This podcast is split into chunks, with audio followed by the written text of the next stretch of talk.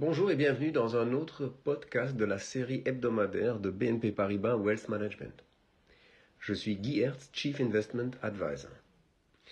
Aujourd'hui, nous allons parler de cinq faits ou idées reçues sur les marchés financiers les dernières décennies. Premier point, les obligations. Alors, souvent, les investisseurs, évidemment, ont la perception que les obligations sont des valeurs sûres, en fonction notamment de l'émetteur. Par contre, il faut savoir, et on l'a vécu en 2022, que dans des périodes, durant des périodes d'inflation qui est au-delà des attentes, et donc des hausses de taux d'intérêt des banques centrales, on peut avoir des phases de performance négative sur des portefeuilles obligataires, notamment des portefeuilles d'obligations d'État qui, in fine, d'un point de vue émetteur, euh, sont de bonne qualité. Mais l'effet via les taux d'intérêt peut être négatif, en tout cas temporairement, et ça veut dire que pendant des phases où on attend des surprises à la hausse côté inflation, il peut être euh, opportun, en fonction du profil de risque des clients, évidemment, de considérer des actions ou des matières premières, donc dans un contexte spécifique. Deuxième point, l'or. Alors l'or est un actif assez intéressant parce que l'or peut connaître des périodes avec des performances relativement euh, faibles, mais on voit alors soudainement des périodes avec des fortes progressions. On a typiquement euh, l'exemple des années 90-80 avec des performances très euh, spectaculaires de l'or. On a connu aussi une période avec des très bonnes performances côté or dans la période 2001 à 2011. Et effectivement, on a euh, vu donc des rendements assez euh, élevés. Aujourd'hui, on a toujours euh, une vue positive sur l'or et on a des objectifs de cours aujourd'hui plus élevés. Troisième point, les actions japonaises. Alors, les actions japonaises ont connu euh, des phases avec des performances assez euh, différentes. On a connu notamment dans les décennies 70-80 des très fortes performances du côté euh, des actions japonaises, à un point où le poids des actions japonaises dans les grands indices mondiaux côté indice actions est allé jusqu'à à peu près 45%.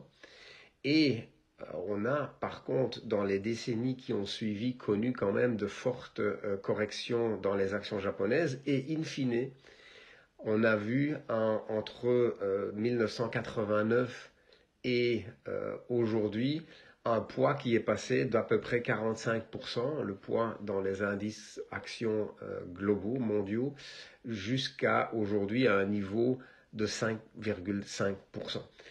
Aujourd'hui, on a une vision euh, positive sur le marché euh, action euh, japonais, avec effectivement des valeurs qui sont relativement peu chères et des sociétés qui sont bien positionnées dans le cycle.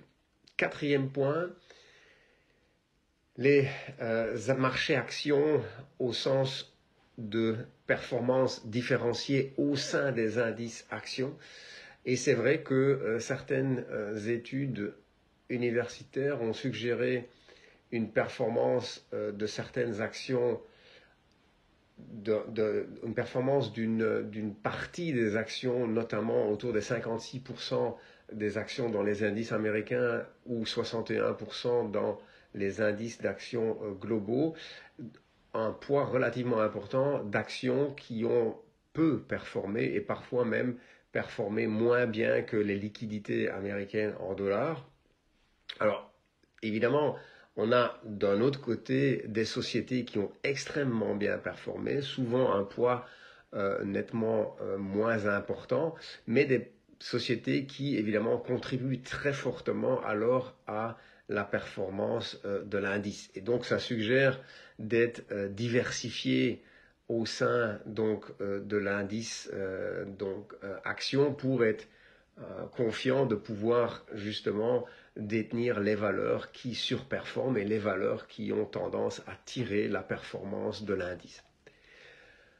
Un dernier point alors sur l'idée que pour certaines sociétés, il a été important pour des investisseurs de rester patients malgré des phases difficiles. Et typiquement, euh, l'action d'Amazon est un exemple. On sait à quel point, après la bulle Internet de 2000, Amazon a perdu plus de 90% de sa valeur en seulement deux ans.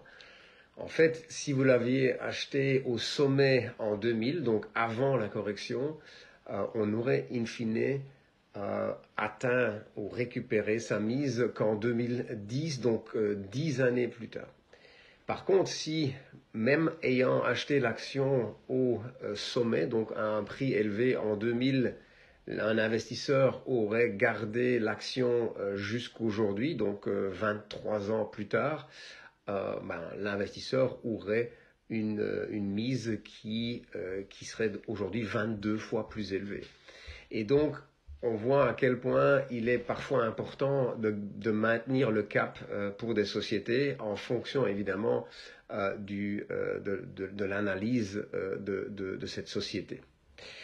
Voilà donc cinq faits surprenants euh, dans les marchés financiers. Merci d'avoir écouté ce court podcast de BNP Paribas Wealth Management. N'hésitez pas à liker et à vous abonner à notre chaîne de podcast. Et pour plus d'amples informations sur les marchés financiers et nos stratégies d'investissement, n'hésitez pas à consulter notre site web BNP Paribas Voice of Wealth. Merci de votre attention. À bientôt.